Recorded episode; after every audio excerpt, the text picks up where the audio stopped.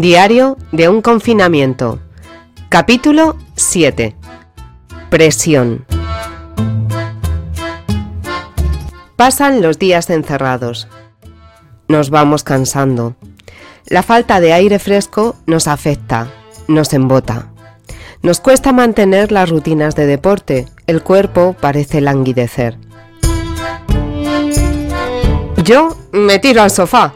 Cuando todo acabe me avisáis y ya saldré del letargo. Parece decir. Los ánimos de mis hijos también decaen. Y mi hijo pequeño no para de llamar a su padre o a mí, para cosas que en realidad puede hacer él solo, pero no quiere estar solo y todos nos vamos sintiendo más a disgusto en nuestro propio cuerpo. Levantamos más la voz, estamos más susceptibles, tenemos menos paciencia y encontramos en la actuación de los demás motivos de sobra para enfadarnos. No haces tus tareas, se quemaron las galletas por tu culpa, no has quitado la mesa, lo has dejado todo tirado. Esas razones, que a la mente le gustan tanto, y es tan hábil señalando, sobre todo si están fuera. Pues llevo días enfadada. Inevitablemente irradio mi enfado y por ósmosis veo cómo se extiende e impregna nuestra casa y a los que vivimos dentro. Y hace que me enfade más. Ya somos cuatro enfadados. Esto es una mierda.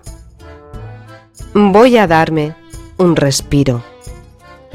Busco algo que me relaje, que relaje mi cuerpo, que pare mis pensamientos, que me centre en mis instintos más básicos, que me cobije de la tormenta que está cayendo fuera, algo que pueda disfrutar, que despierte un poquito de mi alegría.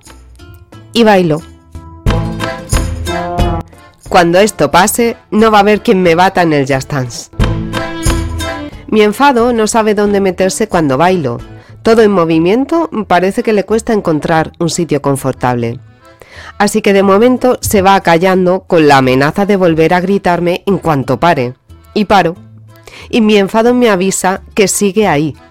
Pero mi cuerpo está más calmado y mi mente un poquito más despejada. La sangre, que ahora corre más alegre, me agradece el campeonato de baile. Se ha sacudido un poquito el enfado, como un perrito sacudiéndose el agua. Tímidamente me acerco a mí. Y aunque estoy enfadada con mi enfado, le extiendo una mano y me acerco. Presión. Eso es lo que siento. No estoy siendo como quiero ser, y no paro de repetírmelo, de señalármelo, de manera silenciosa y casi sin darme cuenta. Mira que hoy tu peque no ha hecho los deberes, deberías haber estado más encima. Mira que tu hija hoy ya ha estado con la tablet varias horas más de las permitidas. Deberías habérsela quitado antes. Mira cuánto has gritado. Deberías haber respirado antes. Hay muchos deberías. Deberías haber sido. Deberías ser. Deberías haber hecho. Deberías hacer. Sí, estoy enfadada. Pero mi enfado nace de mí no de que alguien se olvidara apagar el horno con las galletas dentro. Me enfada sentir esa constante presión sobre mí, todos los deberías impactando con fuerza. Y por si no fueran suficiente los deberías, mi mente me señala, el tiempo pasa, ¿y sigues aquí estancada? Y veo como mi presión también nace de mí. Mi enfado se transforma en decepción conmigo, tristeza.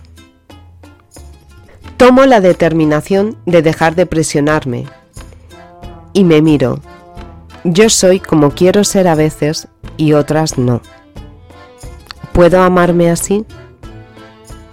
Evoco cuando miro a mi hija y la veo confundirse. Esto no hace que la quiera ni un poquito menos, si acaso un poquito más porque sé que en esos momentos necesita sentir la fuerza de mi amor ayudándola a sostenerse. Y entonces, ¿qué pasa conmigo? Cuando no soy como pienso que debería ser, ¿Puedo amarme y no boicotearme? Presionarme cuando me equivoco hace que se despierte en mí un gran desamor. Las circunstancias también son duras para mí. Un aluvión de nuevas tareas ha aparecido en mi horizonte con este confinamiento. Mis hijos se han quedado sin amigos y solo tienen padres. Me entristece no sentir los rayos de sol en mi cara. Mi cuerpo anda desorientado preguntándose qué fue de los paseos que nos dábamos.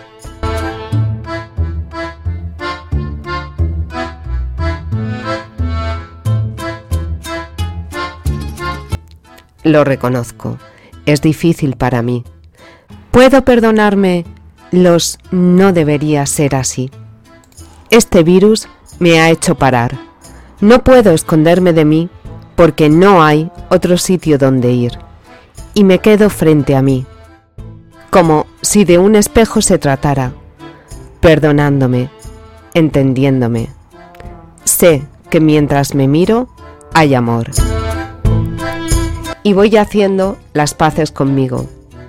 Y me voy sosteniendo de nuevo en mi amor.